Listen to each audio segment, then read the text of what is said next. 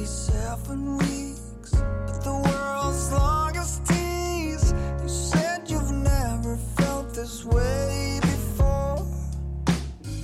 My days are black and white. Now when I'm alone, 嗨，各位同学，大家早上好，我是瑶老师，欢迎来到今天这一期的英语口语每日养成。在今天这期节目当中呢，我们来学习这样的一段英文台词，它呢来自于《摩登家庭》的第二季第二十一集。Manny, your mother loves you very much. She's a human being, so she let off a little steam. Manny, your mom loves you very much, but she's a human being, so she let off a little steam. Manny，你的妈妈非常爱你，但是她也只是一个普通人啊，所以她也会偶尔释放一下自己的情绪。Manny, your mom loves you very much, but she's a human being, so she let off a little steam. Manny, your mom loves you very much, but she's a human being. So she let off a little steam. Manny, your mom loves you very much, but she's a human being, so she let off a little steam.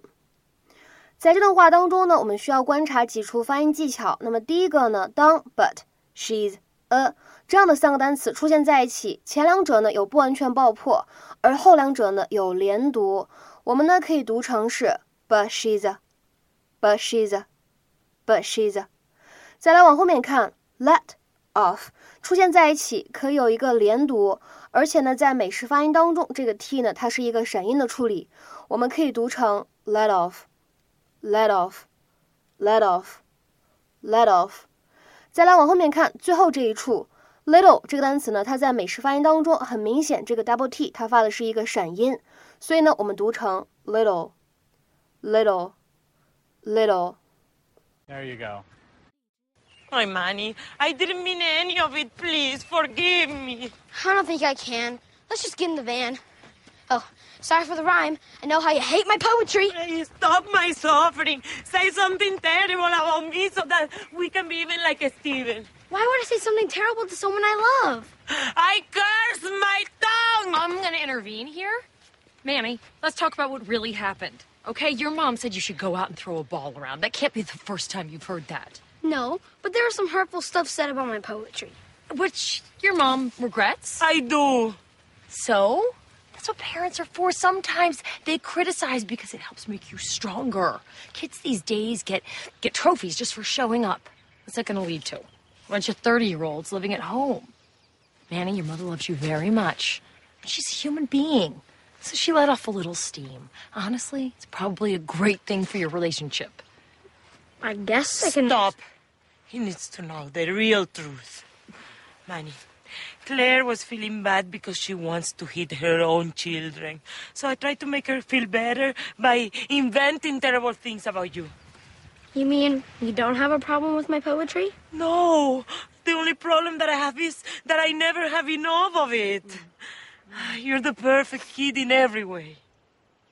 I love you. That's healthy. Good, you're back. Uh-huh. Are we done? Unless you have something to say to the 在今天这期节目当中呢，我们来复习一个之前学过的表达，叫做 let off steam。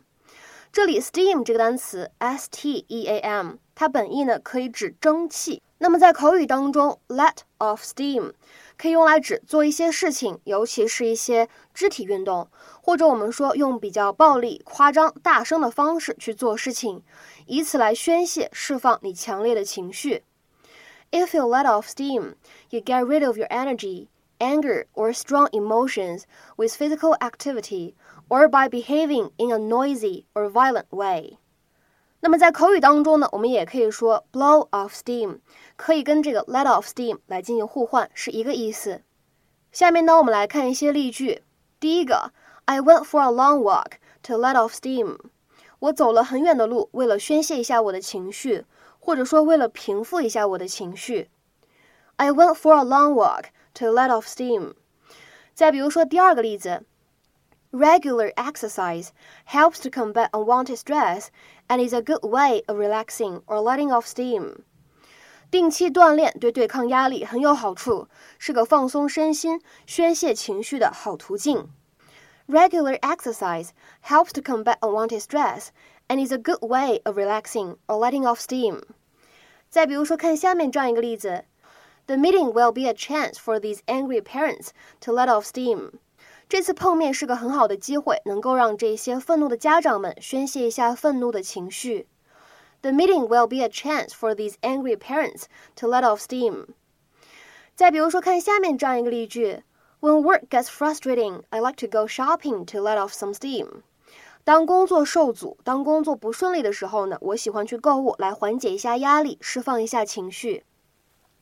When work gets frustrating, I like to go shopping to let off some steam. 再比如说，看最后一个例子，I'm sorry I yelled at you. I guess I needed to let off some steam. 很抱歉，我朝你大喊大叫了。我猜我可能需要去释放释放我的情绪。I'm sorry I yelled at you. I guess I needed to let off some steam. 那么今天的话呢，在节目的末尾，请各位同学呢尝试翻译下面这样一个句子，并留言在文章的留言区。 那些男生们需要出去释放释放情绪。那些男生们需要出去释放释放情绪，期待各位同学的踊跃发言。我们今天这期节目呢，就先讲到这里，拜拜。